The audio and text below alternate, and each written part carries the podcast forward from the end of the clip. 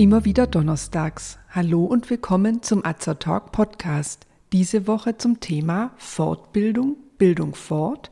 Ich bin Tina, ich bin Apothekerin und Azer Talk ist das rezeptfreie und gut wirksame Format von Azerta. Information garantiert ohne Nebenwirkungen. Tipps von Apothekerinnen für ihre Gesundheit.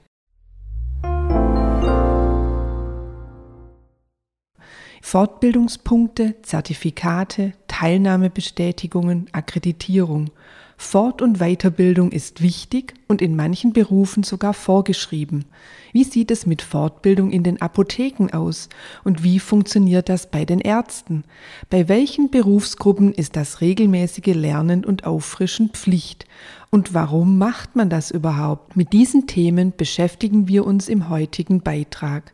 Aus eigener Erfahrung weiß ich, dass man als Apotheker die Möglichkeit hat, ein freiwilliges Fortbildungszertifikat der entsprechenden Landesapothekerkammern zu erwerben. Dafür muss man bei den meisten Kammern innerhalb von drei Jahren 150 Punkte in bestimmten Kategorien sammeln. Nicht approbiertes pharmazeutisches Personal wie PTAs brauchen in drei Jahren 100 Punkte. Als unterschiedliche Kategorien gelten zum Beispiel die Teilnahme an Kongressen, das Bearbeiten von Online-Trainings mit Lernerfolgskontrolle oder auch die innerbetriebliche Fortbildung.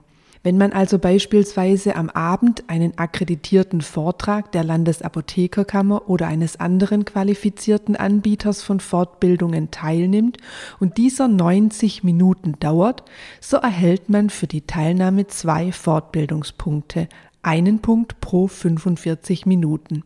Akkreditiert heißt übrigens, dass die Fortbildungsmaßnahme die Kriterien für die Anerkennung im Rahmen des Fortbildungszertifikats erfüllt.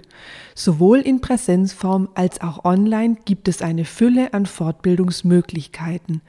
Online kann man beispielsweise an einem Live-Webinar teilnehmen oder zeitlich unabhängige E-Learnings durcharbeiten. Nach den Berufsordnungen und auch nach dem Heilberufegesetz haben Apotheker eine berufsrechtliche Fortbildungspflicht, damit sie ihren Heilberuf ordnungsgemäß ausführen können. Nachweisen müssen Apotheker ihr berufbegleitendes Weiterlernen bisher nicht, und es hat auch keine Konsequenzen, wenn man sich als Apotheker nicht fortbildet. Ein einziges Bundesland hat inzwischen erkannt, dass es im Bereich der Arzneimittelentwicklung, der Therapie und auch der Versorgung so viele Innovationen und Neuerungen gibt, dass eine Fortbildungspflicht, wie sie bei den Ärzten bereits seit langem existiert, auch bei Apothekern notwendig sein sollte. Die Apothekerkammer Mecklenburg-Vorpommern überprüft jährlich automatisiert, ob die Apotheker in ihrem Kammergebiet der Fortbildungspflicht nachkommen. In Mecklenburg-Vorpommern müssen Apotheker seit 2018 pro Jahr 16 Punkte nachweisen können, sonst drohen berufsrechtliche Konsequenzen. 16 Punkte sind weniger als die bei den Ärzten geforderten 50 pro Jahr. Aber es fördert die Gleichstellung von Ärzten und Apothekern in Bezug auf die Anforderung an Wissenserhalt, gerade auf einem Gebiet, auf dem sich das Wissen schnell ändert und erneuert. Auf Nachfrage bei der Kammer Mecklenburg haben wir erfahren, dass die Einführung der Fortbildungspflicht reibungslos verlaufen ist und dass die Mitglieder der Kammer dem Verfahren positiv gegenüberstehen. Alle anderen Bundesländer in Deutschland haben die Fortbildungspflicht noch nicht eingeführt. Hier kann ein Apotheker 30 Jahre lang arbeiten, ohne auch nur eine einzige Fortbildung nachzuweisen. In der Apothekerschaft herrscht eine geteilte Meinung darüber, ob das Fortbildungszertifikat zur Pflicht werden sollte. Dafürsprecher sagen, dass regelmäßige Fortbildung zu einem nachweislich höheren Wissensstand führt. Gegner sind der Meinung, dass eine sanktionierte Pflichtfortbildung zu noch mehr Bürokratie und damit zu Unmut führen würde. Wer keine Lust auf eine Fortbildungsveranstaltung hat, lernt nichts, wenn er gezwungenermaßen hingeht. Es bleibt also interessant, ob die Pflicht zum Nachweis bei den Apothekern kommt, wie sie bei den Ärzten schon lange da ist. Ärzte sind also zur Fortbildung verpflichtet. Diese Verpflichtung ist gesetzlich festgeschrieben, und zwar sowohl landesrechtlich durch die Berufsordnungen der Landesärztekammern als auch durch das Sozialrecht. Alle Ärzte müssen, anders als Apotheker, ihre Fortbildung nachweisen. Die Fortbildungsordnung der Bundesärztekammer schreibt vor, dass ein Arzt durchschnittlich mindestens 50 Einheiten a 45 Minuten pro Jahr für die eigene Fortbildung aufwenden muss. Alle fünf Jahre muss er sämtliche gesammelten Teilnahmebescheinigungen vorlegen und einen Antrag auf ein Fortbildungszertifikat bei der zuständigen Landesärztekammer stellen. Diese Fortbildungspflicht mit Dokumentation gilt für alle berufstätigen Ärzte, egal ob es sich um niedergelassene Hausärzte, Klinikärzte, Zahnärzte oder auch bei Krankenkassen angestellte Ärzte handelt. Kommt ein Arzt seiner Fortbildungspflicht nicht nach, so kann dies Folgen für ihn haben. Es drohen beispielsweise Honorarkürzungen oder gar ein Entziehen der Zulassung. Neben der Fortbildung gibt es die Weiterbildung haben wir gerade gehört, dass Apotheker ein freiwilliges Fortbildungszertifikat erlangen können und Ärzte ihre regelmäßige Fortbildung nachweisen müssen, so können beide Berufsgruppen auch an Weiterbildungsmaßnahmen teilnehmen. Eine Weiterbildung dient dem Erwerb besonderer fachlicher Kompetenzen. So kann ein Apotheker beispielsweise Fachapotheker für geriatrische Pharmazie werden, wenn er sich durch verschiedene vorgeschriebene Maßnahmen speziell auf dem Gebiet der Versorgung älterer und multimorbider Patienten weitergebildet hat. Oder Fachapotheker für onkologische Pharmazie, wenn er sich auf dem Gebiet der Krebsmedizin weitergebildet hat. Ärzte schließen meist nach dem Studium der Humanmedizin eine Facharztausbildung an, bilden sich hier auf einem speziellen Gebiet weiter und werden beispielsweise Facharzt für Orthopädie oder Fachärztin für innere Medizin. Noch ein kurzer Blick auf andere Berufsgruppen.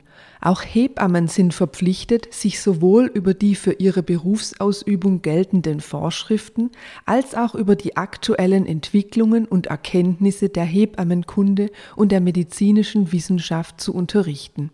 Je nach Landesrecht kann die geforderte nachzuweisende Stundenzahl unterschiedlich sein woran man zunächst vielleicht gar nicht denkt, auch Anwälte, Lehrer und Beamte sind gesetzlich zur regelmäßigen Fortbildung verpflichtet.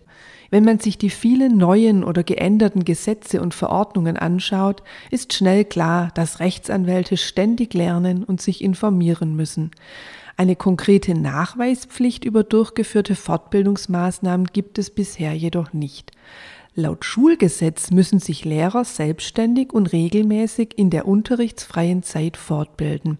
Also auch Lehrer als Fachleute für Unterricht und Erziehung sollen regelmäßig weiterlernen, um zeitgemäße Pädagogen zu bleiben. Derzeit bestehen aber nur in Hamburg, Bremen und Bayern konkrete Zeitangaben zum Umfang der zu besuchenden Fortbildungen. Und wie sieht es bei Beamten aus?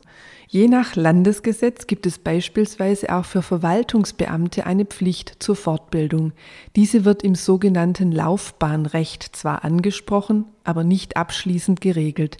Dienstliche Fortbildungen sollen gewährleisten, dass Beamte stets in der Lage sind, die an sie gestellten Erwartungen auch zu erfüllen. Doch zurück zu den Heilberufen. Warum der ganze Aufwand, Fortbildungen buchen und Punkte zählen? Die Wissenschaft entwickelt sich ständig weiter. Es werden neue Medikamente auf den Markt gebracht. Therapieleitlinien werden alle paar Jahre überarbeitet. Was noch vor zehn Jahren als Goldstandard galt, ist heute eventuell schon überholt. Der medizinische Fortschritt schreitet voran. Gerade im Gesundheitsbereich ist deshalb die kontinuierliche Fortbildung zwingend notwendig, um die Patienten immer nach bestem und vor allem aktuellen Wissen und Gewissen nach dem derzeit gültigen Stand der Wissenschaft zu behandeln und zu beraten. Sich nur auf das im Studium vermittelte Wissen zu verlassen, ist nicht ausreichend. Berufliche Kenntnisse und Fähigkeiten müssen durch Fortbildung erhalten und oder aufgefrischt werden. Lebenslanges Lernen zahlt sich also aus, und so können Sie als Kunde in der Apotheke oder als Patient beim Arzt davon profitieren. Wenn Sie sich für uns oder für unsere Fortbildungsvideos interessieren, besuchen Sie uns gerne auf azerta.de oder hören Sie unseren Beitrag Wir sind Azertalk. Wir weisen darauf hin, dass dieser Podcast kein Ersatz für eine persönliche Beratung bei einem Arzt oder Apotheker darstellt, dass er keine Therapie ersetzt und lediglich der Information dient. Thematisch erhebt der Beitrag keinen Anspruch auf Vollständigkeit. Vielen Dank fürs Zuhören, empfehlen Sie uns gerne weiter und bis zum nächsten Donnerstag. Bleiben Sie gesund und informiert.